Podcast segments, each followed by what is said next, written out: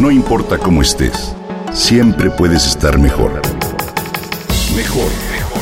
Con Vargas.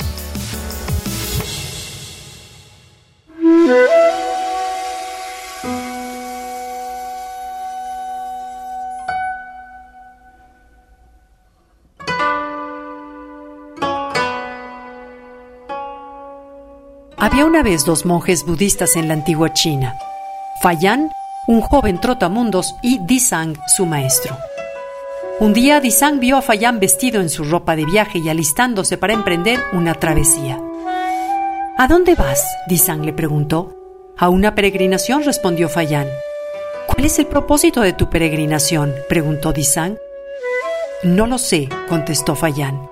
No saber es lo más íntimo, dijo Disang. Esto que se trata de un koan en la tradición zen, un problema en apariencia absurdo que el maestro plantea al alumno para comprobar sus progresos.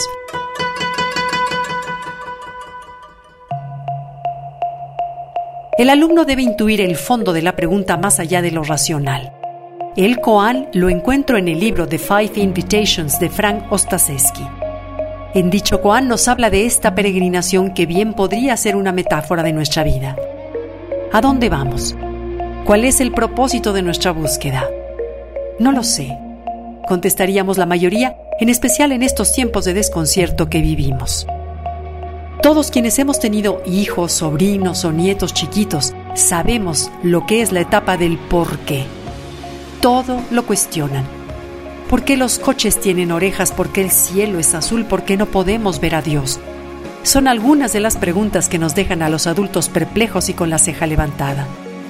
Lo cierto es que la respuesta a muchas de sus preguntas, como las que nos hacemos en este momento en que un virus trastoca la estabilidad del mundo, sería la misma. No lo sé, así de sencillo. A diferencia de la respuesta libre e inocente de Fayán, quien partía con la interrogante como compañero, nuestra respuesta se teñiría por lo general de angustia. No sé. No sabemos estar cómodos en el territorio de lo desconocido, de la incertidumbre. Estamos acostumbrados a tener el control, o así pensamos, de nuestras vidas, de nuestro trabajo, de nuestras rutinas, de nuestros hijos y demás. El territorio de la incertidumbre nos mata. La respuesta del maestro, no saber es lo más íntimo, nos desconcierta.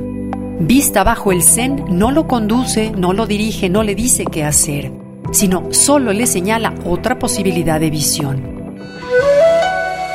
En el zen, la palabra íntimo es un sinónimo con el despertar, la realización o la iluminación. ¿Cómo aplicarlo a nuestras vidas? Ostaseski escribe que prefiere usar la palabra intimidad como una invitación a acercarnos, abrazar amorosamente la vida tal y como está en este momento, en lugar de querer que las cosas sean de otro modo. En la intimidad estamos relajados y receptivos. No es algo fuera de la vida. Está en medio de ella. La intimidad nos ofrece conectarnos con el sonido de los pájaros, la brisa de primavera y con el otro, en esta vida, aquí y ahora. Detrás de lo caótico que podamos percibir el mundo o nuestras vidas, consideremos la posibilidad de que sea parte de la inteligencia superior con un fin. ¿Cuál? No lo sé. La sabiduría Zen respondería así. La nieve cae y cada copo en el lugar apropiado. Ante esta crisis que vivimos, lo único que está en nuestras manos es mantener la serenidad y la intimidad. Nunca podremos comprender el por qué suceden las cosas.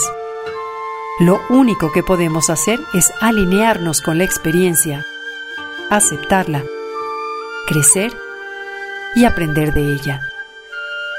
Quédate en casa.